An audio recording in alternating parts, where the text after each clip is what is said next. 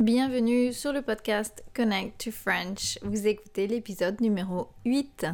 Salut, c'est Nolwenn, je suis prof de langue depuis 2010 et j'ai créé ce podcast pour vous aider à créer une connexion positive avec les langues et en particulier avec le français. Apprendre une langue, c'est pas seulement maîtriser la linguistique, c'est aussi accepter de changer son identité. Aujourd'hui, dans notre épisode, on va parler d'un sujet particulier, c'est comment saluer les gens dans la rue en France et on va parler spécifiquement des gens dans les commerces. Donc quand vous entrez dans un magasin ou dans un bar ou un café, qu'est-ce que vous dites aux vendeurs, aux serveurs, etc. Ça paraît simple, mais en fait, pas tellement. On a tendance à vouloir euh, traduire directement de sa propre langue et à reproduire les codes culturels bah, de notre culture. Mais ça ne marche pas toujours, voire pas du tout. Moi, j'en ai fait l'expérience à l'étranger quand je, suis partie à l'étranger. Donc, euh, on va parler de comment ça se passe en France. On en parle tout de suite. Mais avant de commencer, un petit mot. Si ce podcast euh, vous plaît, c'est déjà l'épisode numéro 8. Vous pouvez laisser une appréciation, vous pouvez laisser... Euh, ben, je crois que des, des étoiles, souvent il y en a 5. jusqu'à 5. Donc euh, sur la plateforme sur laquelle vous écoutez, que ce soit Spotify ou une autre, vous pouvez laisser une appréciation. Et n'hésitez pas à partager aussi, ça m'aide vraiment quand vous parlez de mon podcast aux autres. Euh, je donne des cours de langue, je propose aussi des cours hybrides et des cours digitaux. Donc si ça vous intéresse, si vous voulez apprendre le français, venez visiter mon site connecttofrench.com. Et si vous voulez la transcription complète de cet épisode, c'est simple, allez sur mon site. Allez, on commence. Comment tu salues en français? C'est-à-dire comment tu dis bonjour aux gens? Je sais, tu vas me dire, euh, mais je croyais que ton podcast était pour les apprenants de niveau intermédiaire, et puis tu me sors un sujet pour les tout débutants qu'on étudie lors du premier cours. Eh bien, euh, détrompe-toi, parce que saluer ici, c'est pas si facile. Et je veux pas parler des mots que tu emploies, genre euh, salut, bonjour, euh, bonsoir, etc. Ça, oui, tu le sais déjà. Mais ça veut pas dire que tu sais quand dire quoi. Parce qu'il y a une dimension culturelle aux salutations qu'on peut pas ignorer. Et saluer les gens, les aborder, parler de tout et de rien avec des inconnus, c'est selon moi un art. il y a des règles et je dois dire que bah, c'est un art que je ne maîtrise pas totalement dans mon pays. Explorer toutes les facettes et les nuances des salutations en 10 minutes, euh, c'est pas faisable. Donc euh, aujourd'hui, je voudrais surtout parler de comment saluer les inconnus qu'on rencontre dans la vie de tous les jours, euh, dans les magasins, dans les cafés, dans la rue, en gros, on va parler de comment saluer les commerçants. L'erreur à ne pas commettre, c'est de simplement traduire votre façon de saluer en français. Et il y a pas mal de gens, de touristes, qui se plaignent des Français comme quoi ils sont pas aimables, mais je pense que si on sait comment les aborder, ça facilite euh, les interactions. Pour que vous compreniez bien comment aborder les commerçants, ou même euh, les gens dans la rue en France, euh, je vais vous raconter deux anecdotes. En 2006, j'ai déménagé en Irlande, à Dublin pour être précise. J'avais 21 ans et oui, l'Irlande, c'est pas loin, mais c'est un autre pays, une autre culture et une, autre langue. Donc euh, c'était une grande aventure pour moi. En arrivant, je me suis sentie bien dans ce pays, mais mes premières semaines étaient une épreuve et surtout au niveau linguistique, parce que je parlais pas de manière fluide à cette époque. J'étais partie euh, sans rien, c'est-à-dire une fois sur place, j'ai cherché un logement, du travail et je voulais me faire euh, des amis. Donc le début, euh, les premiers jours, je me sentais assez seule.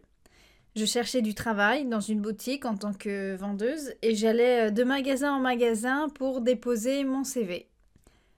Je te rappelle que c'était en 2006, donc on cherchait pas encore du travail sur Internet. Euh, cela dit, euh, j'en ai trouvé du travail en un jour et demi. Yay En fait, en 2006, l'économie irlandaise était en expansion, donc euh, c'était super facile de trouver du travail à ce moment-là. Je reprends mon histoire, donc je me souviens que le premier jour, en tout cas, de recherche, J'étais dans le centre de Dublin à chercher du travail. Je me sentais seule et je, vais euh, dans un magasin pour euh, m'acheter quelque chose. J'ai choisi ce que je voulais acheter, je vais en caisse et là le caissier me dit Hi, how are you? J'ai trouvé ça tellement gentil et je me suis dit qu'il avait dû sentir euh, mon désarroi. Alors je lui ai dit avec mon anglais de l'époque, euh, bah je viens d'arriver à Dublin, c'est difficile, je connais personne, blablabla. Bla bla. Mais là, j'ai vu qu'il me regardait bizarrement et surtout, il n'a pas continué la conversation. Et donc bah j'ai payé et je suis partie.